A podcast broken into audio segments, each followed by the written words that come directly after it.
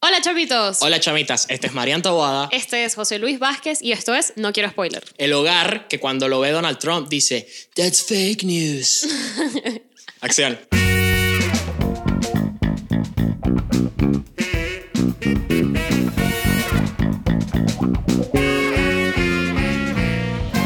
Bienvenidos al episodio número 17 de No Quiero Spoiler. Welcome. Hoy un- 18. Sí, un 18 es un... Ya somos legales, ya somos Ya mayores somos de edad. mayores de edad. qué Somos- bola. hoy es un día muy ¿Y especial cómo lo vamos a celebrar? Cuéntame. Hoy lo vamos a celebrar con invitado, invitado. Hoy vamos a tener aquí a Sofía Vera, además de ser alta jeva, es mi prima, entonces Sí. es doble alta jeva, con doble invitación al podcast. Claro. Exacto. Una por altajeva y otra por prima. Exacto, exacto. Y bueno, Sofía Vera es eh, filósofa, además ella está Sí. eh, dirigiendo un proyecto súper cool que se llama. Raíz Diversa, pueden ir a revisarlo en Instagram arroba Raíz Diversa. Eh, Raíz Diversa en verdad lo que busca es visibilizar la cultura latina y eso me parece muy importante Sí. porque está súper, lo pasamos por encima todo el Pero tiempo. nada, creo que, que nos estamos cada día dejándonos absorber más por, por la cultura anglosajona y se nos olvidan nuestras raíces y para eso está Sofía, para salvarnos para recordarnos. del olvido. Igualmente, antes de traer a Sofía, queremos hacer una especial mención a, Sí. todas las, a toda la No Quiero Spoiler Family Wow, que hace esto vez- posible. Cada vez son más. que ¿oíste? cada vez son más y que sean Wow. más. Así que bueno, eh, un saludo muy especial para eh, Vanessa Vanessa y Morantes, te amamos, pasticho para ti. Sí. Víctor Lío, Doctor Sonido. También a Priscila Jaime, nuestra última adquisición. Nuestra en las el, arcas. último, el último fichaje. El último fichaje. este, también un saludito especial para Gerardo González y para José Tawada. Los queremos, bro. Gracias, por, salvarnos. Gracias por salvar esto. Sí. Eh, Así que bueno, truquito de magia y que aparezca Sofía. A la cuenta de tres. Listo, pues tres, dos, uno. ¡Pah! Hola Sofía. Hola, Sofi. Bienvenida a No Quiero Spoiler. Hola, ¿cómo están? Qué introducción más linda me hicieron. Ustedes son todo lo que necesito en la vida. Mm. Hicimos todo lo posible por picarte. Bueno, un pasticho no, algo un poco más latino, algo un poco No, más autóctono. no, por no. picarte un quesillo. Ay, Coño, mi favorito. sí, un quesillito me cuadra. Sí, sí, Un sí. quesillito me cuadra.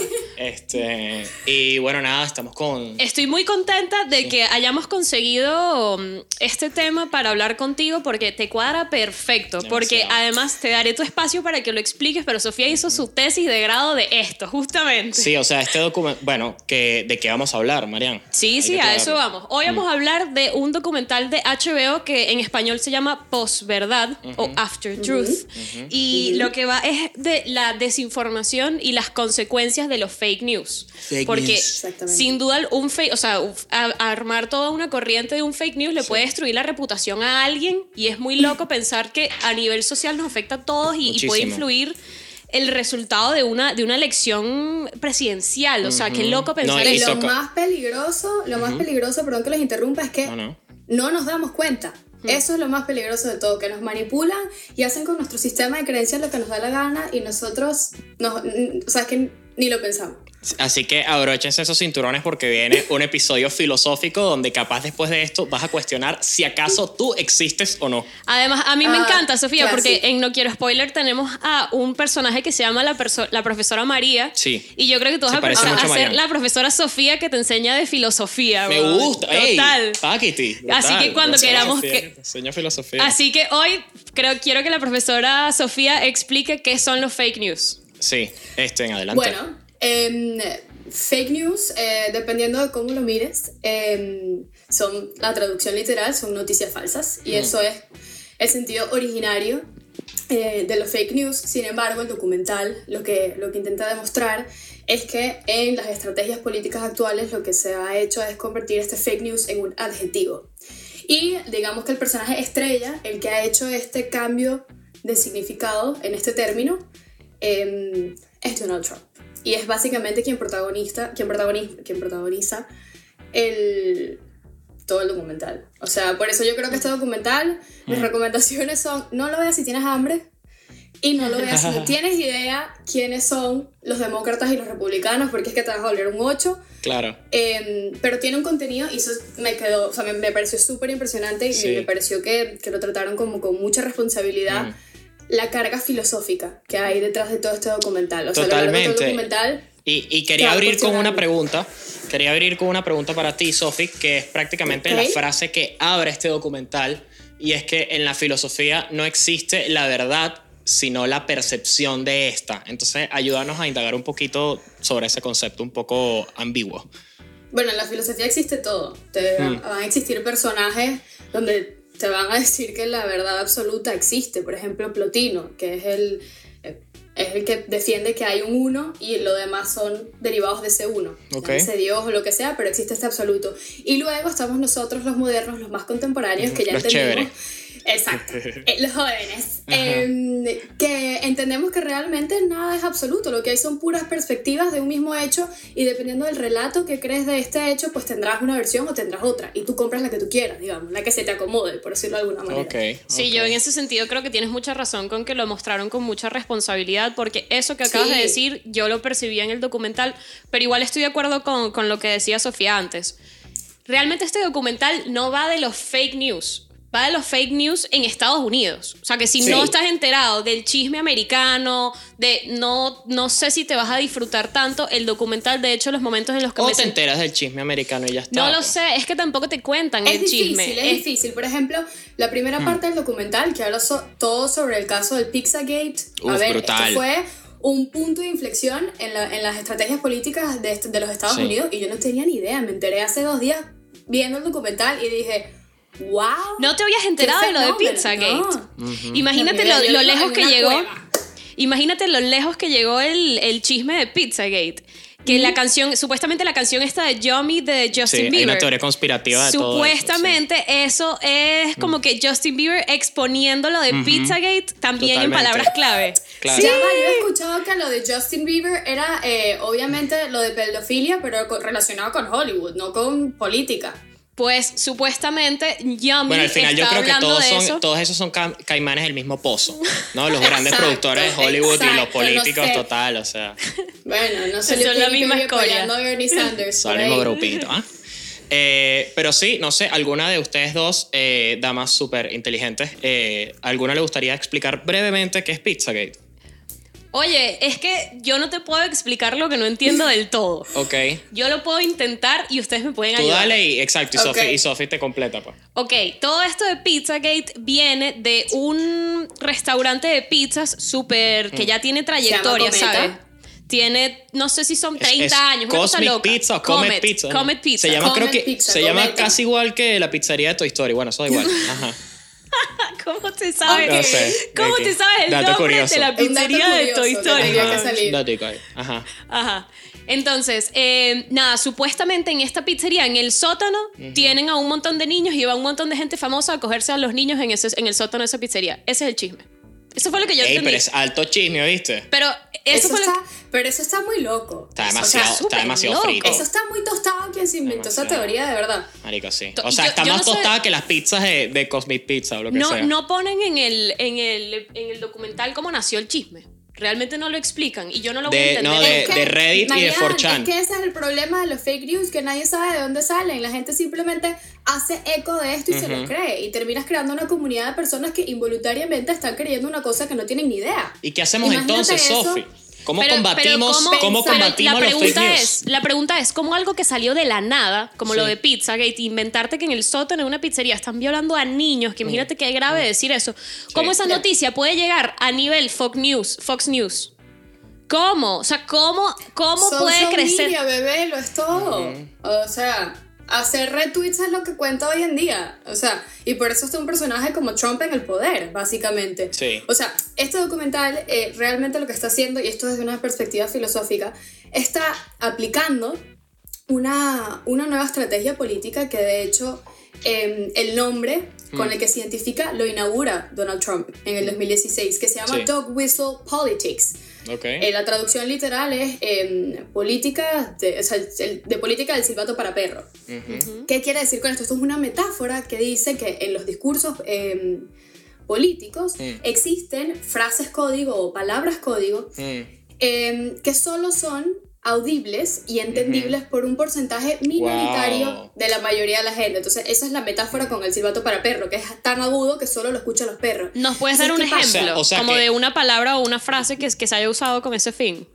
Claro, discriminación positiva. Esto es, en principio, es una, es una es una ley que aplicaron en los Estados Unidos que se llama discriminación positiva y es que, y, y luego fue en toda, en toda América Latina, que es que, por ejemplo, en los lugares de trabajo tiene que haber menos una mujer, un discapacitado, una persona con síndrome de Down. Entonces, ¿qué pasa? Esto al principio eran leyes de carácter positivo y lo inventaron eh, los demócratas.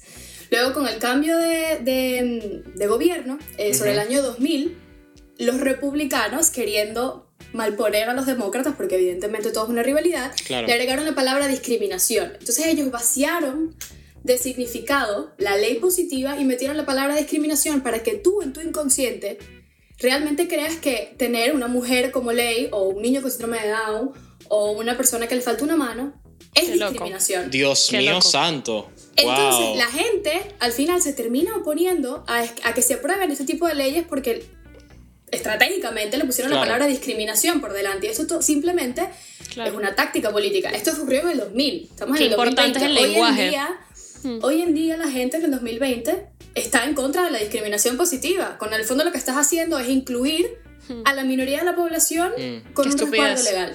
Qué, qué estupidez. Imagínate tú el poder que tiene este tipo Sí, de yo, tácticas. yo, Y- yo creo que la Sí, respuesta y a todo depende lenguaje. mucho. No, y la respuesta de todo creo que depende mucho y está sujeta a cómo formules la pregunta. Sí, en parte también. Sí, sí.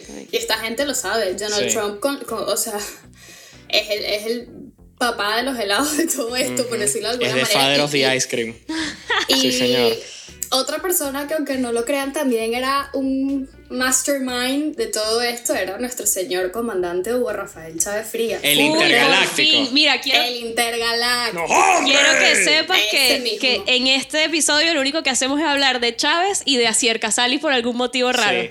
O sea, Así que Asier tocaste Casal. Yo un- Asier. Marico, llégate y lánzanos tú, Asier. No, en serio, eh, Asier Casali, Simón Bolívar y, Y Chávez son los personajes más son nuestro- recurrentes. Son el Monte Rushmore de no quiero spoiler. Así pues. que nos Son- tocaste Bueno, la son tecla. nuestros referentes. Sí. obviamente. Sí, sí, sí, ¿Qué es Venezuela si no es Bolívar, Asier y Chávez? Nada, Por Dios. nada, Nada. no existe. Venezuela. Sí, bueno.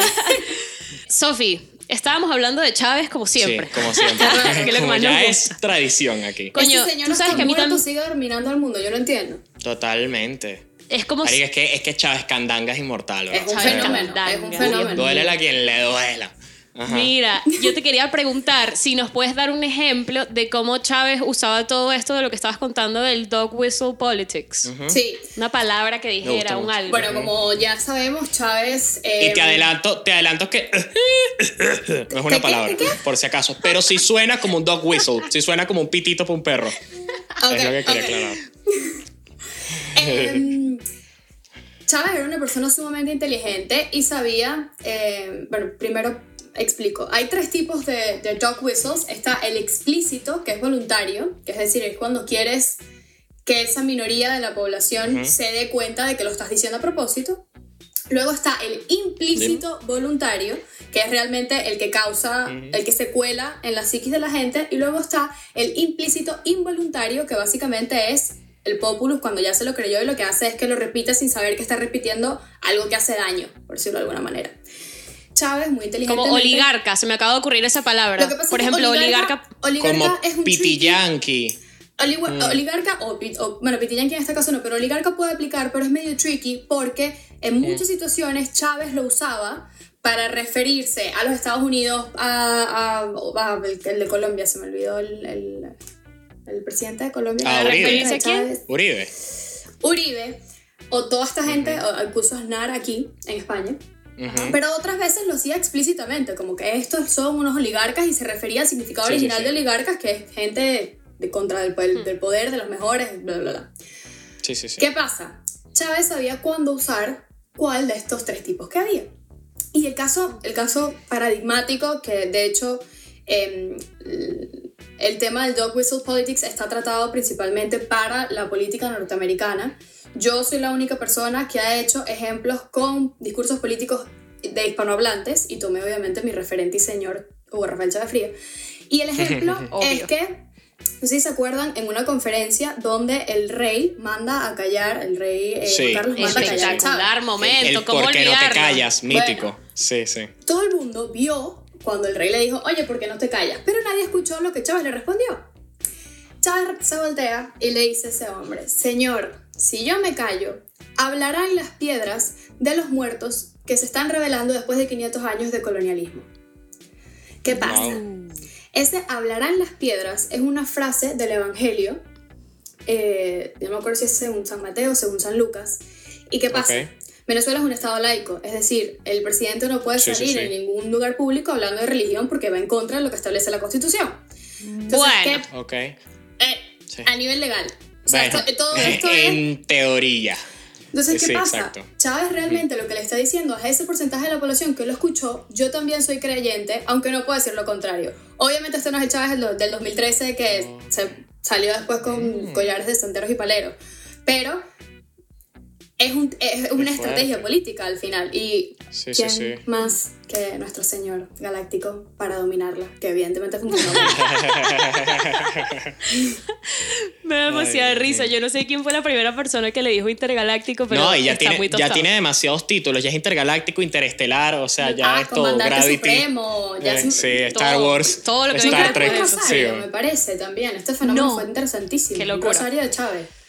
Ah, Pero bueno, bueno. hablando de, de objetos de Chávez, quiero decir rápidamente, quiero Ajá. compartir, esto ya lo he hablado contigo en privado, pero lo quiero soltar aquí en el podcast. Hay una Ok, foto ok. mítica, ¿sabes esos muñecos inflables que tú los empujas y vuelven a subir? Que son como, Como tienen un diseño como un pin de bowling. Sí, Ajá. que tienen un Ajá. peso abajo para que la Marico, vaina pueda brutal. hacer- Voy a tratar de conseguir una foto y ponerla aquí. Había un Uf. muñeco así de Chávez Uf. que decía el intumbable.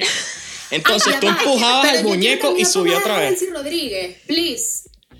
Uf, lo podemos mandar a hacer. Lo Uno custom. Una hacer. muñeca inflable de Delcy, coño. Y se la mandamos a. Sofía por, por MRW. Por favor. Ay, Dios mío.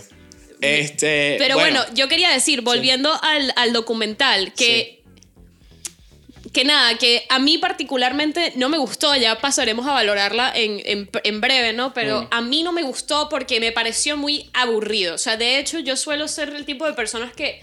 eh, evidentemente me gusta el cine porque por algo estoy haciendo este podcast y Sí. coño, cuando yo voy a ver algo me gusta apagar el teléfono, dejarlo en modo avión, sabes, como que centrarme en lo que estoy viendo. Yo no estoy, no me gusta text, sabes, mandar mensajes mientras estoy viendo algo en la tele. Mm.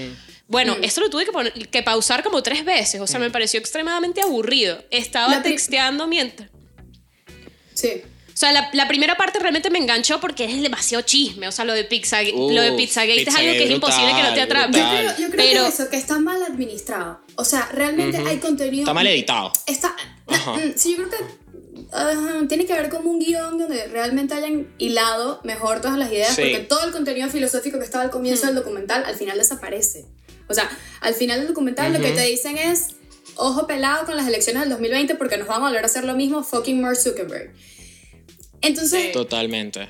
eh, todo el contenido filosófico que en este caso particular es lo que realmente despierta porque es lo que te hace cuestionarte y ponerte en la situación de lo que estás viendo, ¿no? Realmente.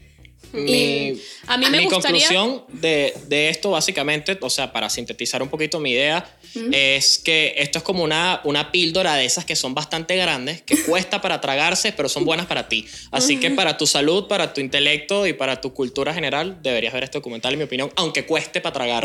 A mí me gustaría que habláramos de una última cosita antes de pasar a calificar, que Sí. es eh, como... Obviamente las fake news se mueven por redes sociales, eso fue parte de lo que decía Sofía al principio, Mm. Sí, por sí. eso llegan a ser noticias tan grandes, llegan a Fox News, Claro. CNN, ok, eso lo entiendo. Mm. Pero no me gusta que la gente tam- también como que satinice a Mark Zuckerberg, o sea, ya va. Yo creo que Mm. Para, para, para luchar Claro, y yo creo que para luchar en contra de los fake news no vamos a echarle la culpa a Mark Zuckerberg y decir, no, pero que Facebook se encargue de que todo el contenido que esté publicado en Facebook sean news reales. ya, pero es él también no, se me un parece poquito mucho las manos medio Poncio Pilato. Pero no te parece, no te parece que es más eficaz, no te parece que es más eficaz invertir ese dinero que se, o el, el dinero y el esfuerzo que implica limpiar a todo Facebook de los fake news en educar a que las personas tengan You un pensamiento girl. crítico para dis- discernir Mírala. entre. Ajá. Claro, o sea, para mí lo más importante es saber Sí. que tenemos a una sociedad capaz de elegir No, y decidir qué contenido consume y que consuma buen Ah, no, no, contenido. y ya me arreché, Yo como estoy- siempre, me tengo que arrechar en todos los capítulos. Pero, Yo estoy en contra de la censura. Estoy totalmente en contra de la censura y cada quien tiene que escoger qué ver. Sí, Sofía. Exactamente. Marian, lo que tú estás diciendo básicamente es la única solución posible que hay para este tipo de manipulación. Y no lo dice Marian Tawada, Sí, ¿ok? Lo es dice la única no filósofos utópica. políticos y filósofos del lenguaje como Jennifer Sol y John Kuhn, que son quienes tratan este tema en la política norteamericana, dicen, la única manera de luchar con este tipo de, manipula- de eh, oh, manipulación es que cuando reconoces que un político está usando una palabra para encasquetarte ideologías racistas o lo que sea, tienes que decir, oiga, fake news no es opositor, señor Trump. Fake news no es CNN. Fake news realmente son noticias falsas. Entonces créese usted una palabra que signifique realmente lo que usted está tratando de decir, porque me está manipulando. Entonces ahí le quitas todo el peso que hay em, detrás de este tipo de estrategia política que evidentemente son muy efectivas. Entonces hay, Sí, pero- hay, una, hay responsabilidad por parte de los oyentes de saber qué estás escuchando y de qué estás haciendo eco. Totalmente, totalmente. No, Mark totalmente. Zuckerberg no tiene la culpa. Él es rico y ya. Él es alto bicho. Qué risa. Eh, no, sí, y, y estoy de acuerdo contigo, pero claro, evidentemente pedirle algo así a Donald Trump es incoherente por su naturaleza populista. O sea, él está totalmente claro de todo lo que dice y su demagogia está es que- calcada y ensayada con todas esas palabras. Una vez más, ahí O sea vemos que- el paralelismo entre el tipo de discurso de entre un populista sin miedo y un populista maquillado. Donald Trump Hmm. usa estos dog whistles eh, de manera muy responsable y de hecho luego recula con, con los inmigrantes. Luego, bueno, son unos eh, flojos y bla, bla, bla. Bueno, no todos. Y recula porque tiene miedo de ser acusado de populista. Pero Sí, pero- es lo que pero Bueno, golpea también, con todo también y que es porque también debe estar excelente, sí. mucho mejor asesorado que Chávez también. No O lo sé. Chávez ¿no? creaba No lo su sé. propia política. No. Chávez No no, lo estaba asesorado por nadie, él era el mastermind de todo lo que salía por su boca. Donald Trump debe tener un poquito más de filtro, evidentemente, porque no se dirige a 30 millones de personas, Sí. sino 300. Entonces, Claro. Hay, hay- Pero, pero igual es desproporcionar lo, de, lo del golpe de Trump y como recula. O sea, de repente se lanza que sí, all Mexicans are rapists and murderers. Y de repente es que, but I love tacos. Y que, bro, o sea, no. O sea, no, no me siento igual de ofendido, pues. Claro. Claro. O sea, no la, no, la, no la salvaste, pues no te creo. Bueno, pero, pero tal vez hay, hay gente que, que sí se sienta menos ofendido, porque por algo, por algo le Mm. sigues resultando exitoso, ¿sabes? Tal vez... Porque eso para- es, el discurso populista genera mucha pasión. O sea, Sí. es una No, y vaina. aparte- aparte que- ¿sabes? que, te o sea, llega al el- alma. el o sea, discurso trata de llegar a tu identidad. Estos discursos, si tú los ves como en primera plana, son discursos que no tienen carga discriminatoria. Cuando, cuando empiezas como a deshilachar lo que estás diciendo es que te das cuenta de, wow, este señor es de ultraderecha, qué locura. Pero esa, esa- precisamente esa es la estrategia, ¿no? Captar a los más radicales, que te convienen porque son votos que existen, y al mismo tiempo no espantar a los moderados. O sea, ahí tienes como the best of both worlds, pues simplemente. Como diría Hannah Montana. Ajá, exacto. Miley Cyrus también, te amo, un saludo. Exacto. Fanática del podcast. Eh, sí. Tal cual. Bueno, sí, sí entiendo. Y al final es que es muy fácil. O sea, yo creo que una vez que sembraste esa idea en los radicales, si tienes Mm. Sí, sí. suerte y se, se hace viral en Twitter, Facebook, agárrate que ahí viene otra ola de fake news. Repítelo hasta que sea Sí, cierto. más o Eh, menos. Ah, yo creo que lo crees. Sí, Eso te iba a decir eso. Pasamos a, a calificar, Sofi. ¿Qué te parece? ¿Quieres ser la primera? Bueno, eh, Ah. abre tú si quieres y le presentamos un poquito lo de la unidad de medida. Bueno, sí, yo aquí, aquí nos yo. inventamos unidades de medida. Así que si te parece, voy yo primero. Sí, sí, sí. Yo le voy a dar a este documental 5 de 5 tweets. Ok, 5 de 10 tweets. Claro, perdón, perdón. Ah. Iba a decir 5 tweets y medio de 10. Por eso dije Ah, 5 de 5 porque me tú. dio un Ah, ictus aparentemente. ictus, Un ictus tuitero. ok. No, pero sí, yo le voy a dar 5 tweets y medio de 10. Ok. Porque mira, me gustó mucho el tema. Ataca muy bien la situación. Me hizo Sí. pensar. Fue filosófico, pero fue extremadamente aburrido. O sea, me pareció un Sí. típico documental de History Channel del 2002. A mí y es como que. Mari, es, Ey, no te metas con lo ¿Qué te pasa con los gustaba. documentales de era brutal. Dime el, de- el del bicho que se despeina todo, que es y que los aliens. ¿Sabes? Brutal, weón. Bueno, ok, puse, ok, no se ofendan. Obviamente habían algunos que eran buenos, pero en general eran aburridos. O sea, yo no estoy diciendo que no habían algunos interesantes, pero en general eran un poquito aburridos. O Sí. sea, estamos en el 2020, dame un contenido mejor. Bueno, es historia evolucionó ahora. Es, es vainas y que programas de cómo vender tu carro. Es y que, bro, esto no es historia, pues. No, que, que cómprame este brazalete que, de, que era de. John Lennon. Es ¿Cómo no, vender vale. dólares por WhatsApp? Exacto. ¿Dónde vamos a parar? ¡Qué Bitcoin. Sophie, A ver, cuéntanos, da- danos tu, tu qualification. sobre tweets, ¿no? Estamos hablando. El No, que tú puedes quieras, inventarte lo que tú quieras. Pero si no, agárrate de ese, ya está. Yo le doy. seis conversaciones de ascensor de 10. Ok, me buenísimo, gusta, me gusta. buenísimo. Está interesante. Este, bueno, Me y yo le voy a dar. eh, y- sí, yo igual que Sofi, pienso igual que ella, yo le voy a dar 6 slices de pizza de 10. Oye, qué feo, ¿no? El trasfondo de eso. Sí, Ajá. por lo de Sí, sí, cometa sí. Te, te quedó ahí medio. Sí, sí, sí. Sí. sí. Así que bueno, Sofi, ya que estamos llegando al final, te tenemos tu preguntita eh, rara de, de no quiero spoiler. ¿Qué estrés es esto? Mira, para ti habíamos pensado preguntarte, ya habíamos dicho que esto de las fake news en verdad es bastante serio y le puede destruir la reputación eh, a una persona. Totally, Si sí. tuviesen que, o sea, a juro van a inventar un fake news sobre ti, ¿cuál crees que sería el que menos te afecta? O sea, ¿cuál sería el fake news que tú podrías escoger sobre ti misma? Exacto. Es haz tu, crea tu propio face. Exacto. O sea, news aquí. ustedes están viendo lo que me están pidiendo. Ujú. No, o sea, Estamos un poquito locos, O dígame. sea, que me putee yo misma en público, pues, dale. Crea tu Yo qué sé, invéntate cualquier no quiero spoiler. Invéntate, invéntate cualquier cosa. No, Yo qué sé. Sofía toma agua con hidrocloruro de sodio para verse así de bella. Sofía- Cualquier vaina es un fake news. ¿sabes? Sofía es transexual. No vaina así. No, Ajá. eh, yo creo que el peor fake news que podrían decir es que sé administrar mis ahorros. Eso es una mentira gigante. O sea, vivo en la Ok. pobreza. Peor. O sea, Ok. como Ok. tengo una mamá economista. Coño, está bien, me gustó. Está bien. Fue, está fue bien. una respuesta 6. filosofía, claramente. Oye, bueno, eh, lo importante es que fueron cuatro años bien invertidos. Lo estamos, vi- estamos viendo los frutos de, es. de eso- de esa cosecha. Qué bonito. Estamos recogiendo esa frutica ahí bien, bien, este, cosechada, sí. Sí, Porque sí, es- sí. Quería decir algo más inteligente, pero bueno. ya Bueno, está. no importa.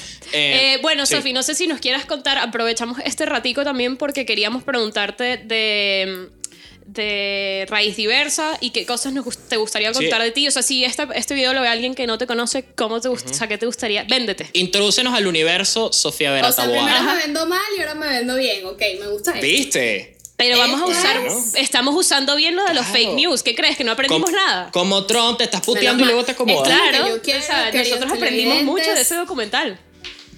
Ok, televidentes o personas que están escuchando esto, yo que lo que quiero es que ustedes salgan de aquí diciendo, me voy a meter en Google y voy a buscar qué son los dog whistle politics y cómo nos han dañado como sociedad. Eso es lo que yo quiero que ustedes hagan. Pero, eh, si tengo que hablar de mí, bueno, ya saben, eh, estudié filosofía, soy filósofa, tengo este proyecto que se llama Raíz Diversa, que lo que quiere hacer es hacer eco de la cultura latinoamericana, de lo bueno, de lo malo, de lo que tenemos, de lo que nos falta.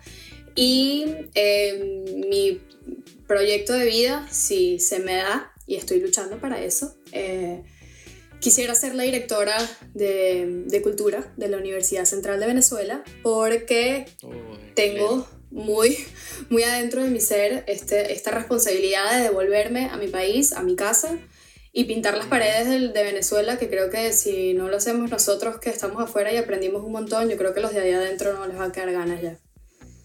Wow. Qué bonito. Qué manera de Así que cerrar, Sofía. quienes se quieran Wow. unir, bienvenidos sean. Los que quieran patria vengan conmigo, está diciendo Sofía desde aquí. Muy bien. Básicamente. Bueno, pues nada, Sofía, mil gracias por, por venir al podcast. Estábamos Sí. encantados de, de haber hablado contigo. Eh, Bueno, esperamos saben, tenerte de manera presencial también. Sí, sí, Por- volver a Sofía en formato presencial. Eso es justo y necesario. Sí. Igualmente pueden buscar a Sofía en sus redes sociales, arroba sverat. Ujú. Y también en arroba raíz diversa para que estén pendientes de ese proyecto que está súper chévere. ¿Y dónde está? No quiero spoiler, José Luis. Mira, está en Instagram, Twitter, en YouTube, Apple Podcast, en Spotify Google Podcast. y en Ravis Diversa. Así que lados, bueno, todos eh, lados. sí, sí, en sí. todos lados. Som- Somos como el coronavirus, estamos en todos lados. Epa. Epa, María, ¿Qué ¿qué es dijimos eso? hablar del coronavirus? Ya sé, Pero se María, me salió. hoy estás on fire. Qué pavosa. Estoy insoportable, perdón. No, mentira, Así que bueno, gracias por acompañarnos en, en este episodio.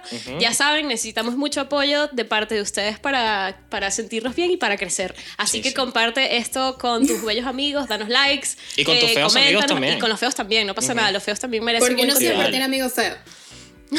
Siempre hay que tener un amigo feo para salir por un bar o algo para que corones Pero tú. siempre son No, mentira, entonces, feo. Eso. Bueno, Ajá. bueno, así que nada, confiamos en ti, en que nos vas a apoyar como siempre. Mil gracias por estar aquí. Bye bye. Haz lo que tengas que hacer, no nos defraudes.